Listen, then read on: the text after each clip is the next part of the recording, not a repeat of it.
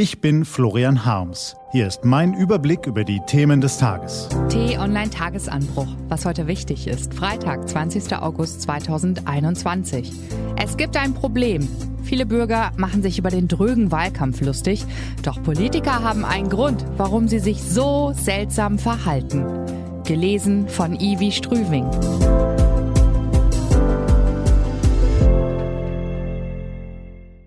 Bevor es losgeht, ein kurzer Spot. Schlafen Sie auch manchmal schlecht?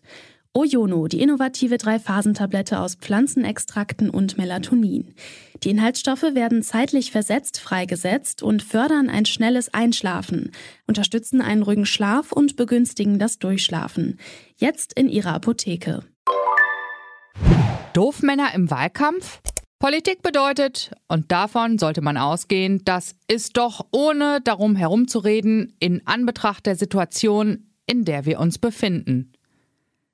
Selten war so viel Klarheit wie in diesem Satz des großen Visionärs, der, da werden Sie mir sicher zustimmen.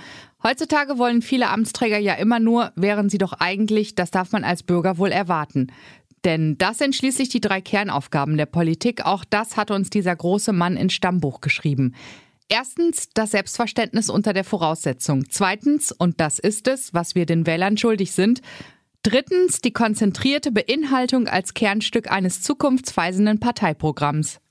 Wenn Sie schon ein Weilchen den Tagesanbruch lesen und hören, dann wissen Sie, dass uns Autoren eine klare Sprache am Herzen liegt. Wir wollen die Dinge beim Namen nennen, wir wollen sie zum Denken anregen. Nur eines versuchen wir zu vermeiden, dass Sie nach der Lektüre mehr Fragezeichen im Kopf haben als zuvor.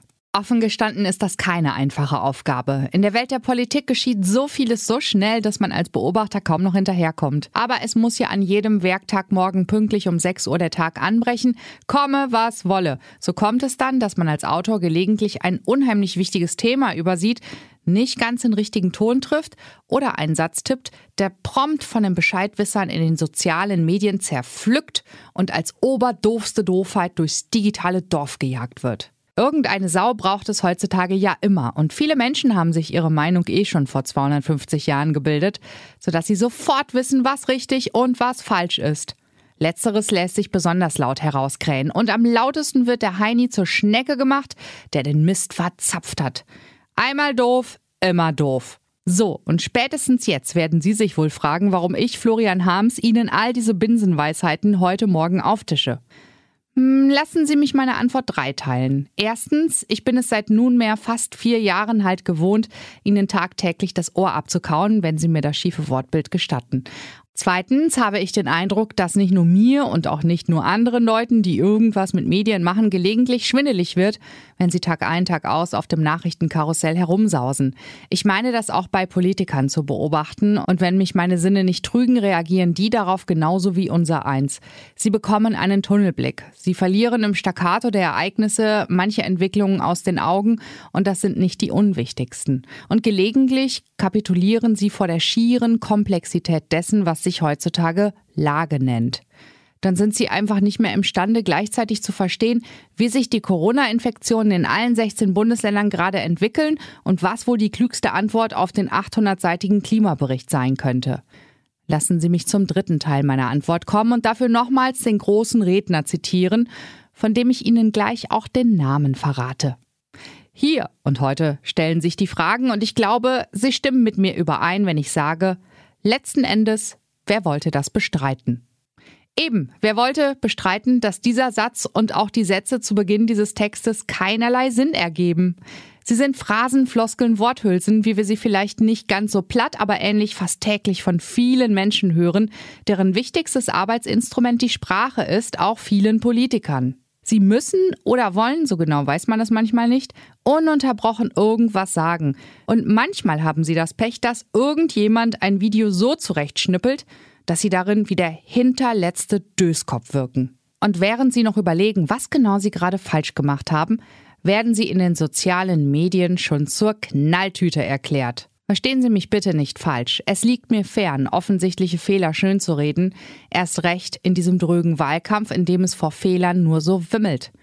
Aber ich möchte Sie heute Morgen anregen, über die Frage nachzudenken, warum die Damen und Herren in der Politik allzu oft klingen, als hätten sie gerade einen Sketch des großen Loriot gesehen. Der hat sich übrigens an diesem Sonntag vor zehn Jahren aus dem Staub gemacht, um weiter oben Faxen zu machen. Aber seine glorreiche Bundestagsrede, die hat er uns dagelassen. Aus der stammen die oben zitierten Sätze und die Aufnahme ist auch heute noch ein Genuss.